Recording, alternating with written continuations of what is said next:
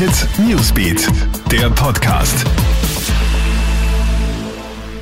Schönen Samstagabend, ich bin Madeleine Hofer aus der Newsredaktion und diese Stories haben uns heute Nachmittag beschäftigt. Die Regenbogenparade geht heuer erstmals ins Netz. Statt der alljährlichen Parade mit einer halben Million Menschen gibt es heuer ein Streaming-Event, nämlich die Global Pride. Beiträge von mehr als 500 Prides weltweit, von Sydney über Madrid bis nach New York, erwarten die Zuseher. Dort gibt es dann Auftritte von Künstlern, Politikern und Aktivisten. Bei uns werden etwa Conchita Wurst und Bundespräsident Alexander van der Bellen auftreten. Das globale Event hat heute um 9 Uhr in der Früh gestartet.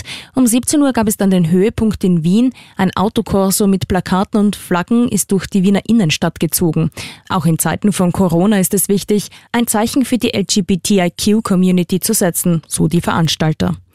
Kasernen können jetzt doch geschlossen werden. Die Pläne für den Umbau beim österreichischen Bundesheer sorgen ja seit Tagen für Diskussionen. Jetzt ist Verteidigungsministerin Claudia Tanner ausgerückt, um Stellung zu beziehen. Demnach könnte es sehr wohl zu Schließungen von Kasernen kommen. Nur Garnisonen, die aus mehreren Kasernen bestehen, sollen nicht aufgelöst werden. Allein heuer sollen beim Bundesheer 80 Millionen Euro investiert werden. Nach der Messerattacke in einem Hotel in Glasgow sucht die Polizei weiter nach einem Motiv. Bei dem Angriff sind ja gestern sechs Menschen verletzt worden. Der Täter wurde später von einem Polizisten erschossen. In dem Hotel sind derzeit Asylsuchende untergebracht. Vor der Tat soll der Angreifer noch andere Bewohner bedroht haben. Britische Medien berichten jetzt, dass es bereits vor der Attacke Warnungen vor dem Täter gegeben hat.